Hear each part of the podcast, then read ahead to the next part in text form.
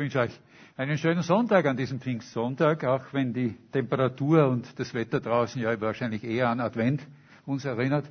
Aber es ist, es ist Pfingsten. Es ist Pfingsten und Wolfgang hat uns ja schon darauf eingestimmt. Ich denke, wir alle kennen zumindest ansatzweise diese großartige Geschichte aus der Apostelgeschichte, wo uns berichtet wird vom Pfingsterlebnis, von diesem Ausgießen des Heiligen Geistes und dann diese gewaltige Veränderung, die dann auch geschieht. Wolfgang hat uns ja schon daran erinnert. Und äh, ja, ich bin froh, dass ich nicht diesen Text gewählt habe, ähm, obwohl er ein sehr spannender Text ist aus Apostelgeschichte. Ich habe eine andere, Stände, äh, eine andere Stelle gesucht heute, eine Stelle, die aus dem Vorfeld des Pfingstgeschehens eigentlich liegt. Das Geschehen um Pfingsten oder an Pfingsten ist ja und wird ja auch gesehen als die weltweite Geburt der Gemeinde. Es ist eine Bewegung entstanden daraus, eine Bewegung, die heute die ganze Welt umspannt. Und wie viel Einfluss hat diese Gemeinde, hat dieses, dieses Erlebnis doch auch in der Kultur, in der Kultur gebracht. Aber ich habe eine Stelle gewählt, die vielleicht nicht so bekannt ist, aber die auch vom Pfingsten handelt, auch vom Heiligen Geist handelt. Und zwar in einer Art, die uns zeigt, wie, welche persönliche ganz persönliche Bedeutung und Wirkung der Heilige Geist für uns hat. Und wie der Heilige Geist zu einem Kennzeichen wird für jeden Gläubigen. Es sind eigentlich nur zwei Sätze, die Jesus ausruft.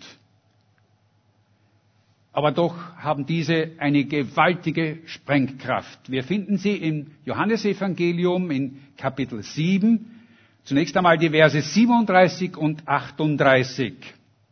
Dort heißt es, am letzten Tage des Festes, der der höchste war, trat Jesus auf und rief, wer durstig ist, der komme zu mir und trinke.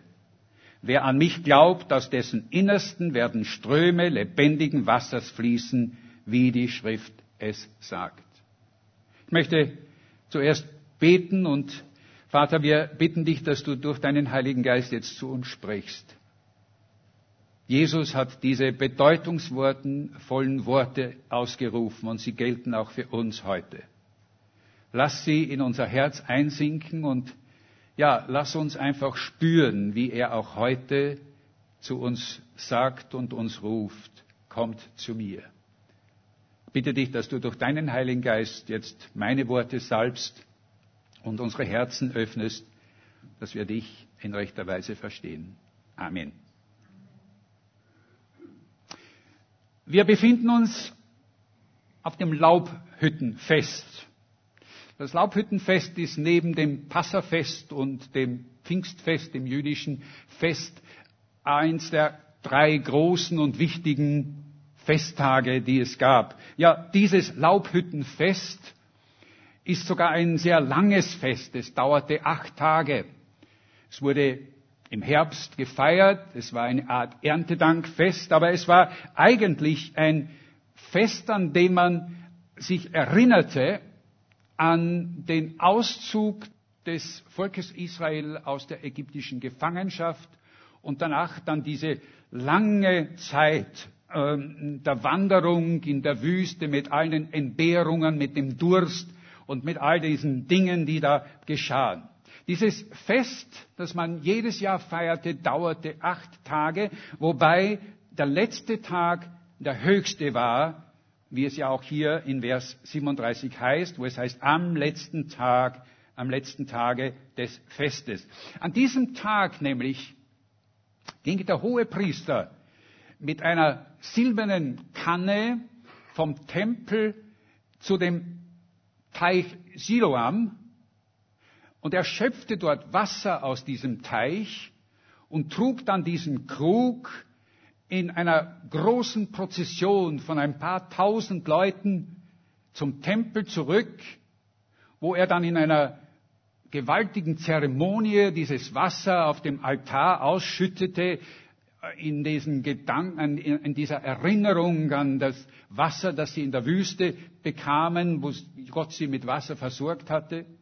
Die, die Leute sangen dabei ein, ein, Lied, das uns überliefert wird im zwölften Kapitel des Jesaja-Buches, die Verse 1 bis 3, und wo dieser Wer steht, ihr werdet mit Freuden Wasser schöpfen aus dem Heilsbrunnen. Wenn wir uns diese Situation einmal vorstellen, dann denke ich daran, wie das zum Beispiel wäre, wenn ja im Vatikan auf diesem Platz, wie heißt dieser Platz, wo der Papst immer seine das der Petersplatz? Ja, genau auf dem Petersplatz. Äh, wenn der Papst das macht und tausende Menschen dort stehen und er seine und diese Zeremonie feiert, ob das jetzt äh, äh, der Segen ist, Orbi und Urbi und, und, und sonst irgendetwas, dann und da steht plötzlich jemand und ruft mitten hinein in lauter Stimme, wer durstig ist, der komme zu mir und trinke. Jedes Jahr wurde dieses Fest gefeiert. Es war ein großartiges Erlebnis und ja, für kurze Zeit konnten diese Menschen vom Alltag einmal abschalten und den Alltag vergessen. Aber das Problem war, dass sehr bald dieser Alltag sie wieder einholte und wieder dieses Leben, das sie eigentlich so bedrückte, wieder geschah mit äh, all den Durst und auch gleichzeitig mit dieser Sehnsucht, mit dieser Sehnsucht, dass doch etwas geschehen möge, dass diese innere Unruhe und diese, in diesen inneren Durst stillen würde. Und ich denke, das gibt es auch bei uns. Ich denke, jeder von uns kennt diese Situation, dass es nämlich in uns einen Durst gibt. Einen Durst, ein Sehnen nach etwas mehr.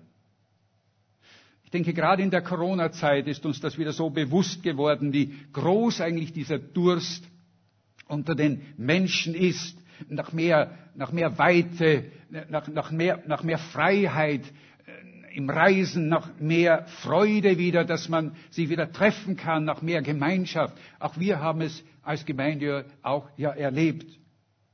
Dieses Sehnen nach etwas. Und dieses Sehnen steckt in jedem Menschen drin.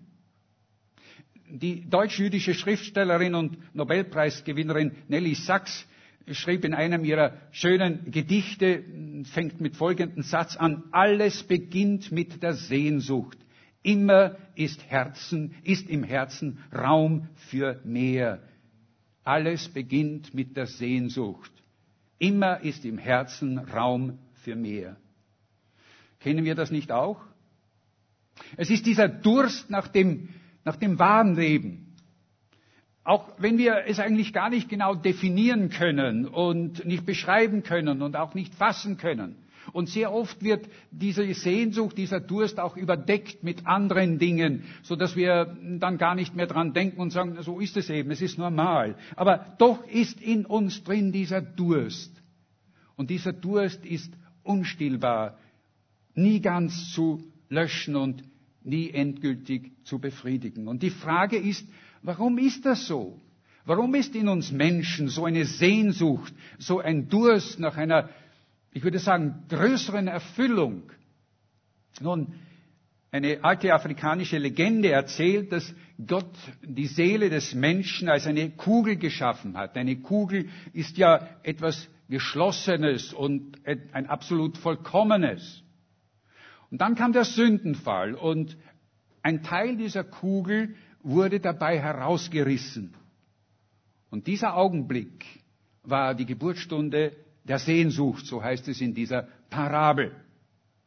Nun, das Wort Gottes bestätigt eigentlich, was diese Parabel aussagt. Würden wir versuchen, die, die Bibel so mit einem einzigen Gedanken zusammenzufassen, würden wir versuchen, was so der ureigentliche Sinn eigentlich in der Bibel steht, dann würden wir herausfinden, dass es eigentlich ist, äh, dass, wir, dass, dass die Bibel eigentlich davon spricht, nur von einem einzigen Thema, nämlich Durst. Durst. Von der ersten bis zur letzten Seite geht es um die Sehnsucht, die Sehnsucht zuerst von Gott zu uns Menschen, aber auch die Sehnsucht des Menschen nach Gott.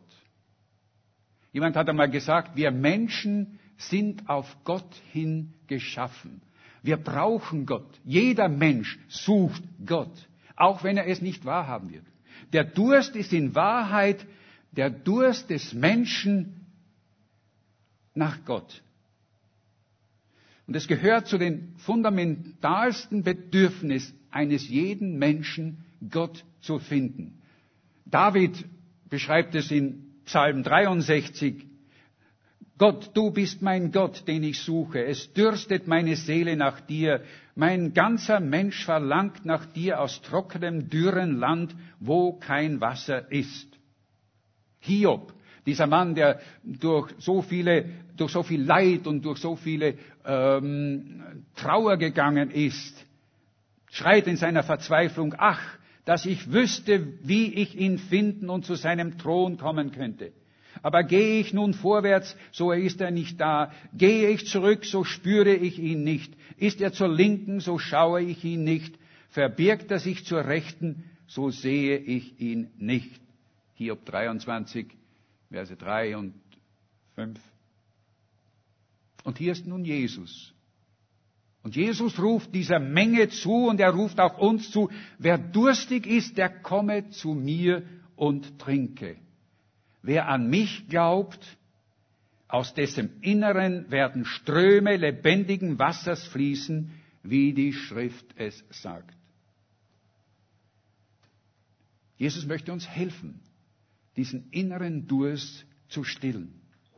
Und er tut es mit diesen zwei Sätzen, die nicht eine drei, drei Punkte Predigt sind, sondern er sagt uns mit diesen zwei Sätzen, in diesem Ausruf, den er macht, wie wir dorthin kommen können, dass er unseren Durst in uns stillen kann.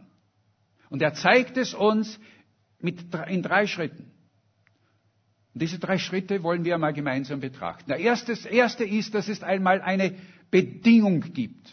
Die Bedingung nämlich, dass wir uns selbst bewusst sein müssen, dass der Durst nach Gott ein Teil unseres Wesens ist. Das ist die erste Bedingung. Jesus sagt, wer durstig ist, nur wer erkennt, dass in ihm eine Leere ist, dass diese Kugel in, mit diesem Bild, dass da ein Teil fehlt und dass dieser Teil gefüllt werden muss, dass das unsere Sehnsucht ist, der wird auch, der wird auch es finden, der wird auch Gott finden. Solange wir es nicht wirklich spüren, solange unsere Seele nicht wirklich nach Gott schreit, werden wir ihn nicht finden. Du findest Gott nicht, solange dir nicht bewusst wird, dass er es ist, der diese Lehre in dir ausfüllen kann. Und wenn das so ist bei dir, dann hat es keinen Sinn, jetzt eigentlich weiter zuzuhören. Es ist besser, wir gehen wieder. Denn das ist die erste und wichtigste Voraussetzung überhaupt, dass wir Gott in unserem Leben finden können. Jesus sagt, wer durstig ist, der komme zu mir und trinke. Und das Zweite ist ja diese Einladung. Denn das ist nichts als eine Einladung, zur richtigen Quelle zu gehen. Denn es gibt viele Quellen. Seht ihr, nicht jedes Getränk, das wir trinken, ähm, löscht wirklich den Durst. Ähm, Zuckerwasser, ja, das schmeckt gut, aber Zuckerwasser löscht keinen Durst. Vor einiger Zeit las ich äh, von einem Schiffbrüchigen, der mit ein paar seiner Leute, die überlebt haben, in einem Schlauchboot mitten auf dem Meer trieb und denen das Wasser ausging. Und er beschreibt darin, wie, wie schwer es war, nicht in diese Versuchung zu kommen, das Meerwasser zu trinken. Und sie wussten, wenn wir davon trinken, wenn wir davon trinken, werden wir sterben, denn Salzwasser tötet. Viele Menschen stillen ihren Durst mit dem falschen Getränk. Das ist eine Tatsache. Sie stürzen sich in irgendwelche zeitliche Vergnügen, in, in Partys. Ja, ich will jetzt gar nicht sagen, dass sie es auch mit Rauschgift und mit anderen Mitteln versuchen. Es gibt noch viel, viel nähere Möglichkeiten, diese Sehnsucht in uns zu stillen. Das kann die berufliche Karriere sein. Indem man sich einfach in den Beruf so hineinsteigert und hofft, wenn man hier Erfolg hat in diesem Beruf, dann wird meine, meine Bedürfnisse, dann wird meine Sehnsucht gefüllt sein. Wieder andere suchen es in anderen mm, Religionen, in der Mystik, in Yoga, in autogenes Training und was weiß ich was. Die, äh, heute die, die, die Zeitschriften und die Angebote sind ja enorm, sind ja gewaltig. Es gibt eine solche Auswahl und von allen Seiten rufen sie uns eigentlich auch zu. Die Werbung, es gibt eine ganze, es gibt eine ganze Industrie, die sich damit beschäftigt. Wer durstig ist, der komme zu uns. Wir bieten, wir bieten, wir bieten die schönste Schiffreise. Wir, wir, bieten die interessantesten Events, die gesündeste Nahrung, die besten Meditationskurse, die wirksamste Therapie gegen deine Probleme. Nun, ich will nicht darüber sprechen, was den Menschen, was mit den Menschen ist, die ja Gott eigentlich gar nicht kennen und auch nicht auf der Suche nach ihm sind. Das ist nicht unser Thema heute. Vielmehr, wie sieht es denn bei uns aus? Denn ich denke, dass auch wir, dass auch Gläubige oft in dieser Versuchung stehen, ihren geistlichen Defizit, ihren geistlichen Durst an der falschen Stelle zu stillen.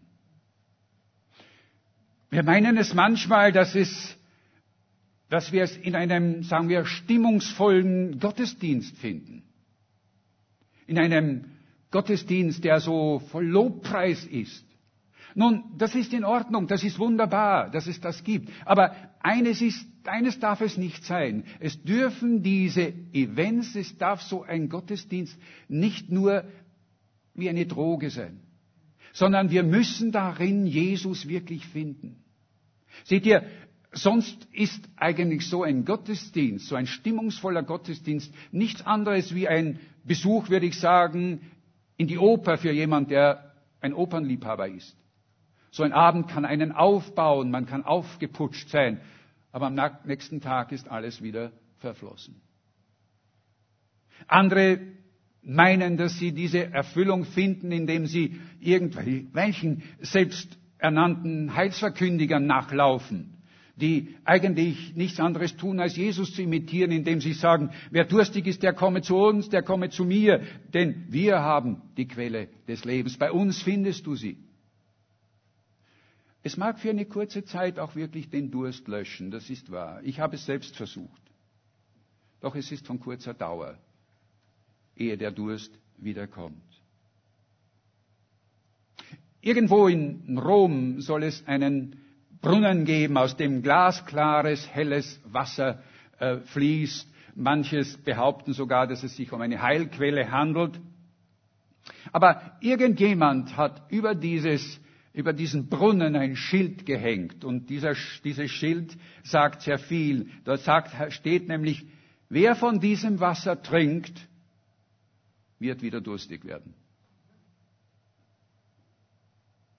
Es gibt so viele Quellen.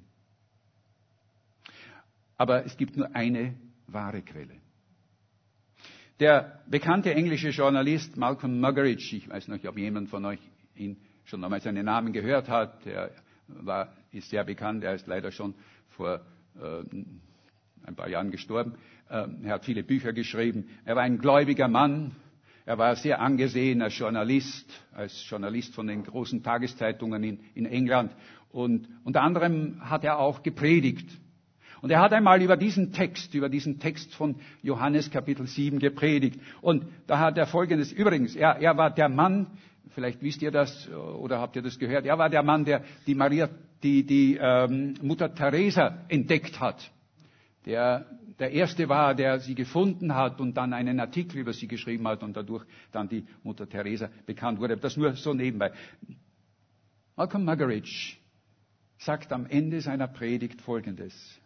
Und ich lese es euch vor. Und es ist wie ein Zeugnis, das er sagt. Ich denke, ich kann mich als ein relativ erfolgreicher Mann betrachten. Gelegentlich, wenn ich auf der Straße gehe, drehen sich die Leute nach mir um. Das ist Ruhm, sagt er. Ich denke auch, dass ich genug Geld verdiene, um in die höchste Steuerklasse zu fallen. Das ist Erfolg.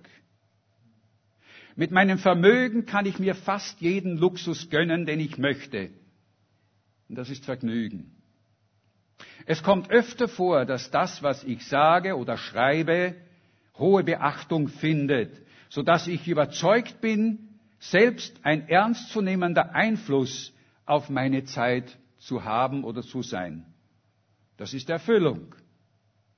Und dann sagt er, und dennoch sage ich euch, und ich bitte euch mir zu glauben, wenn ich alle diese kleinen Triumphe addiere und mit einer Million multipliziere, dann sind sie nichts, weniger als nichts im Vergleich zu einem Tropfen dieses lebendigen Wassers, das Christus uns geistlich Durstigen bietet.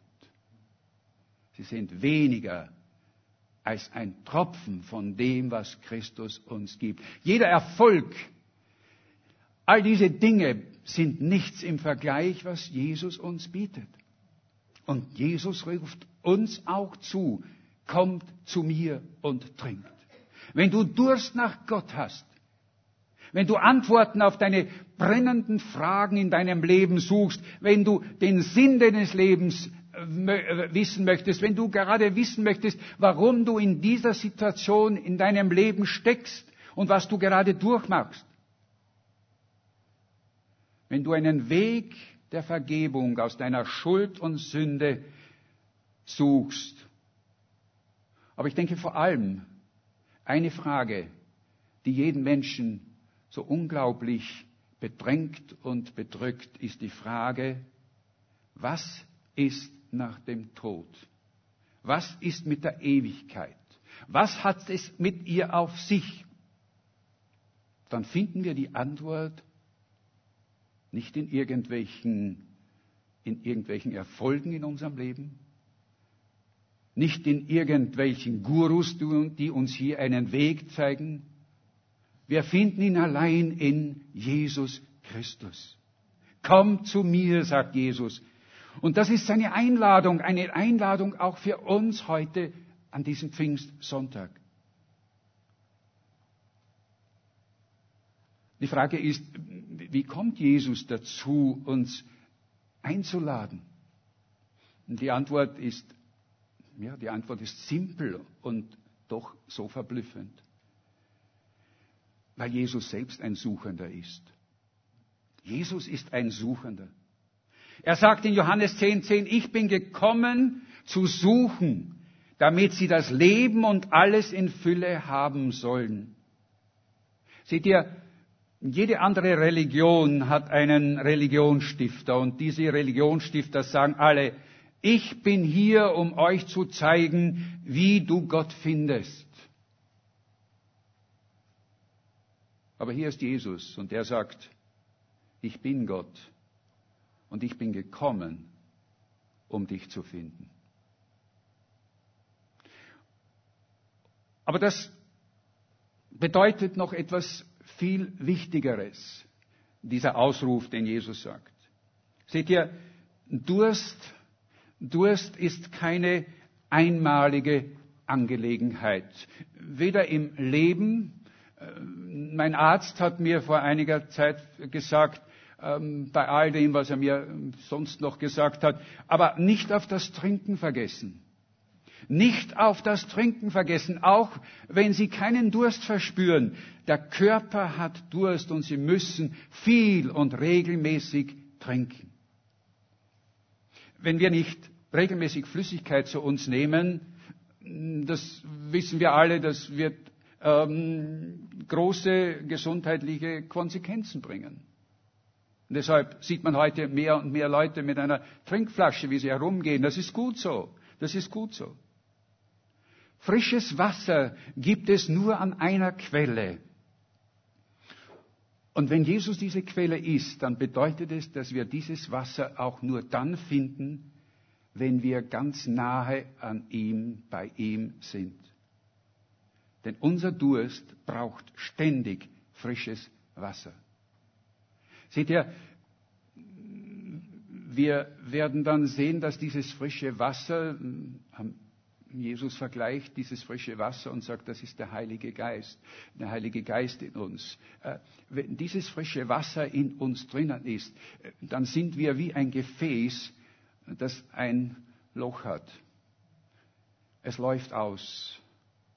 Wir sind kein geschlossenes Gefäß, sondern wir brauchen immer wieder, wir brauchen immer wieder Flüssigkeit, wir brauchen immer wieder Nachfüllung.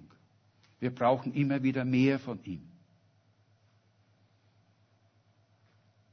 Nur wenn wir in einer persönlichen Beziehung zu Jesus stehen, dann bleibt unser Glaube auch wirklich lebendig.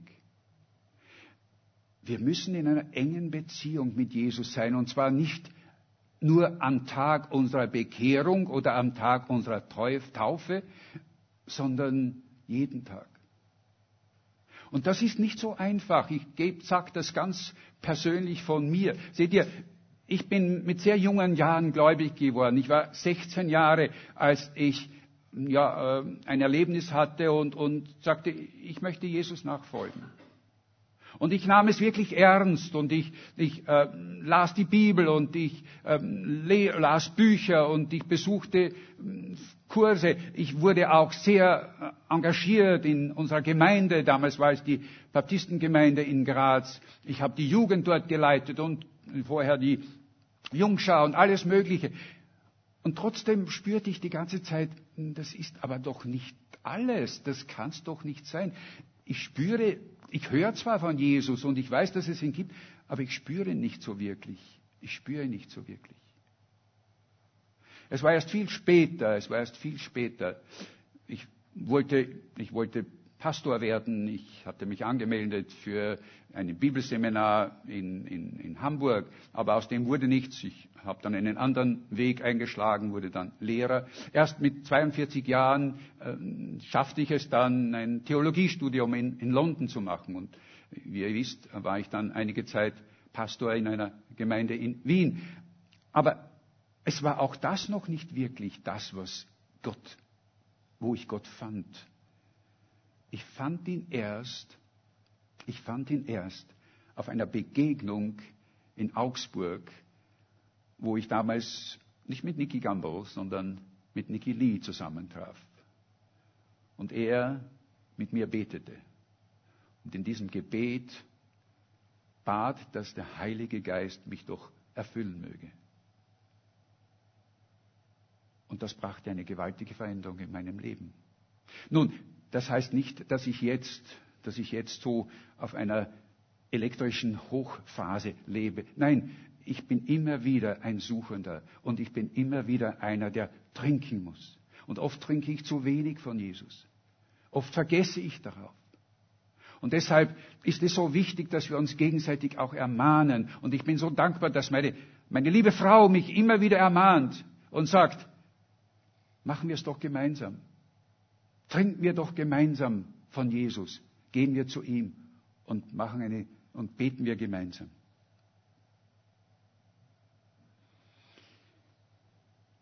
Was wir brauchen, ist eine lebendige Beziehung und ein lebendiger Glaube an Jesus. Und nur ein lebendiger Glaube ist ein wirklich echter Glaube. Und die Frage ist, bist du in einer ständigen Beziehung zu Jesus?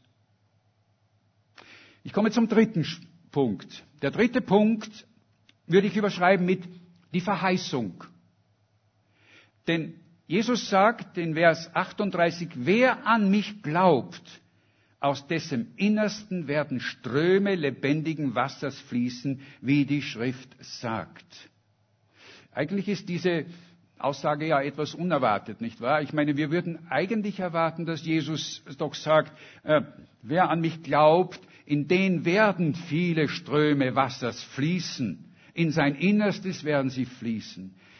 Aber Jesus sagt es nicht. Jesus sagt hier, aus uns heraus werden sie fließen. Wenn wir von ihm getrunken haben, wenn wir das getan haben, dann hat es, dann bewirkt es etwas in uns. Es verändert etwas in uns. Jesus schafft in uns oder schafft mit uns ein anderes Wesen. Ein Wesen, ja, das etwas nicht Erklärbares ist. Denn plötzlich wird so ein Mensch etwas anderes. Auf einmal sieht er Dinge anders. Der Nachbar, der uns eigentlich nur ärgert, und plötzlich erkennen wir, dass es ein Mensch ist, der Probleme hat. Und wir werden ihm mit Liebe begegnen. Vielleicht einen Kuchen backen und ihn hinstellen. Wir werden Unfreundlichkeiten mit Freundlichkeit plötzlich beantworten. Wir werden am Arbeitsplatz, der uns eigentlich bis jetzt nur frustriert hat und wo wir sagen, wozu mache ich das überhaupt, werden wir plötzlich erkennen, das ist der Ort, wo Jesus, wo Gott mich hingestellt hat und wo ich eine Aufgabe habe, auch wenn ich diese Aufgabe noch gar nicht eigentlich sehe. Seht, ich habe das in meinem Leben auch erlebt. Äh, während meiner Zeit als, als, als Lehrer, äh, wo ich dann auch sehr viel in der Lehrerfortbildung tätig war und viel über Didaktik weitergeben muss. Die Didaktik, das ist die Kunst zu lehren, wie man jemanden anderen etwas beibringt, wie man jemanden beibringt, wie er jemand anderen etwas beibringt. So würde ich das verbringen. Und ich hatte viele Kurse und sie waren gut besucht. Und jedes Mal fragte ich mich, warum tue ich das? Was bringt es, wenn ich einem Menschen, einem Lehrer sage, wie er einem Schüler das Vokabellernen beibringen soll? Das ist doch so sinnlos. Aber ich habe später gelernt, dass ich oder habe später erfahren, dass ich dabei unglaublich viel gelernt habe für das, was Gott später mit mir gemacht hat. Vieles von dem, was ich dann, ja, was ich jetzt, sage ich, beim, beim, bei der Verkündigung brauche, äh, habe ich in dieser Zeit gelernt. Wie bringt man Dinge weiter? Wie erklärt man etwas? Das ist etwas so Wesentliches. Seht ihr, Ströme des lebendigen Wassers werden aus uns fließen. Das heißt, wir werden einen Einfluss auf andere Menschen haben, die nur so staunen darüber, was wir sind. Und die Frage ist, wie viel Wasser strömt wirklich aus uns heraus? Fragen wir uns doch einmal. Sehen die Leute das wirklich? Sehen die Leute wirklich, dass ja, wir Jesus in uns haben? Sind wir wirklich ein Werkzeug Gottes? Oder sind wir so leer, noch immer so leer, dass wir es nicht, werden, nicht sein können? Der, der deutsche Theologe und Pastor Nikolaus Ludwig von Zinzendorf, Graf von Zinzendorf, so war er ein Graf, der hat einmal gesagt, der Heiland wird uns aus den Augen heraus funkeln, dass man sehe, dass er in uns lebt. Wow. Der Heiland wird uns aus den Augen heraus funkeln, dass man sehe, dass er uns, in er uns lebt. Ich schaue mir manchmal in den Spiegel und meine Frau sagt, warum schaust du so grantig drein? Jesus schaut nicht aus meinen Augen heraus in diesem Augenblick. Nun, ich kann nichts dafür, dass meine Visage so ist. Es ist auch wahrscheinlich nicht das damit gemeint, sondern es ist etwas anderes gemeint, dass nämlich etwas von uns ausströmt und dass Menschen spüren, hier ist ein anderes, eine andere Kraft, ein anderer, ein anderer am Werk in diesen Menschen.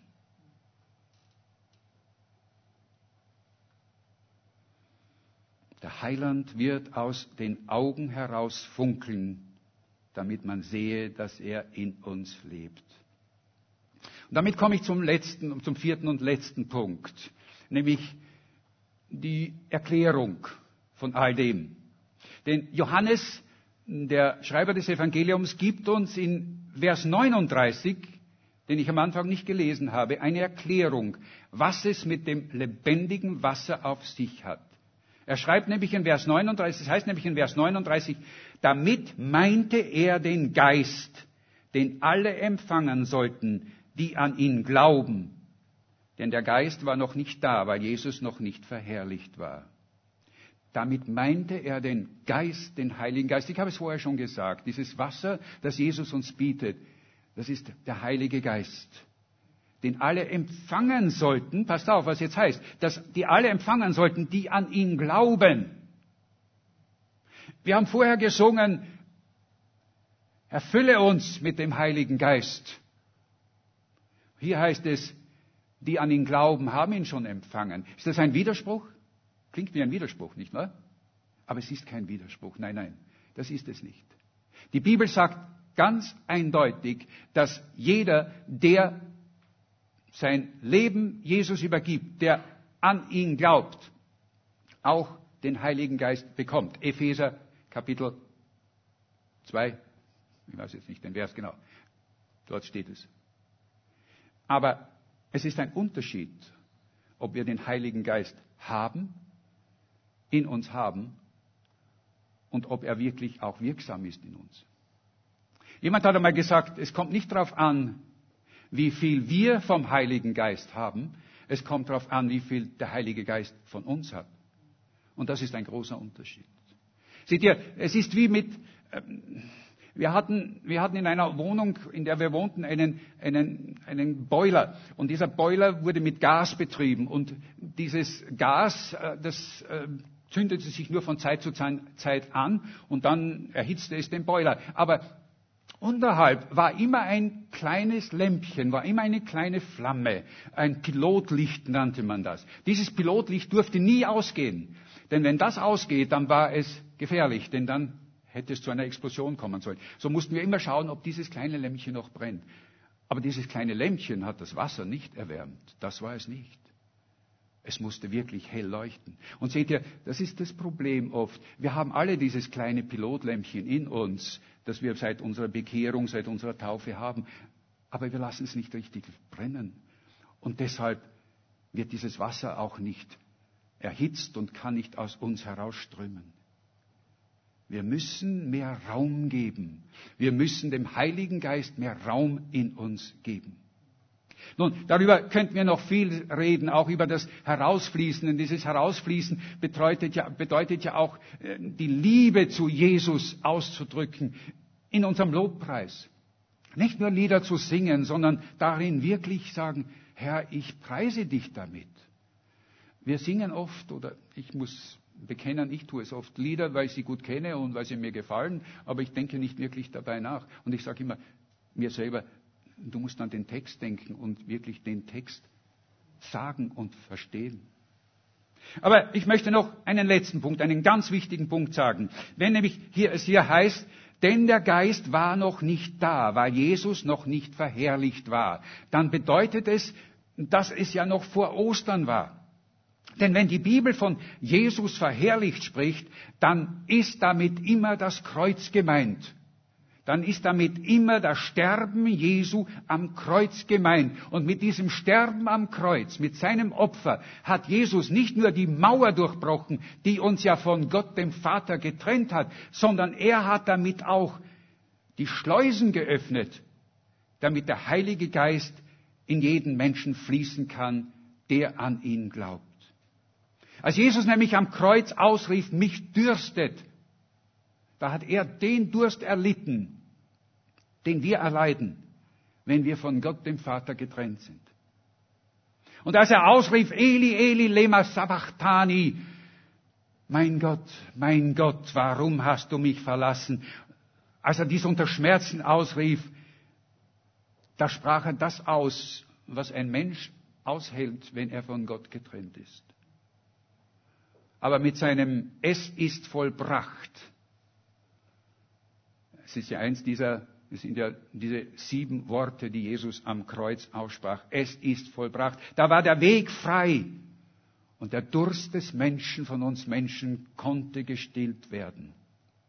Jeder, der in einer persönlichen Beziehung zu Jesus steht, an ihn glaubt, der hat den Heiligen Geist empfangen. Aber wir müssen ihm mehr Raum geben. Er wird in uns dann wirken und uns ja, und es wird dann aus uns herausströmen. Im Neuen Testament, im Titusbrief, steht ein wunderbarer Vers der, oder Verse, die das ausdrücken. Und ich habe absichtlich eine etwas leichter verständliche Übersetzung gebracht, nämlich von Jörg Zink. Aber ähm, in dieser Übersetzung heißt es, also bitte hört gut zu, denn es ist hier, wie was Paulus schreibt, denn auch wir alle lebten einmal gedankenlos vor uns hin. Auch wir wollten den Willen Gottes nicht kennen, auch wir liefen planlos durch unser Leben, gejagt von unserer Triebhaftigkeit und von der Gier nach allem, was Vergnügen versprach. Bosheit und Neid beherrschten uns. Man hasste uns und wir hassten einander.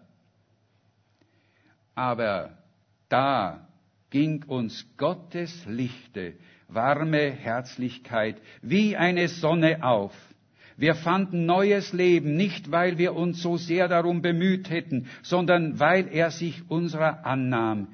Wir fanden das wirkliche Leben, als wären wir neu geboren worden.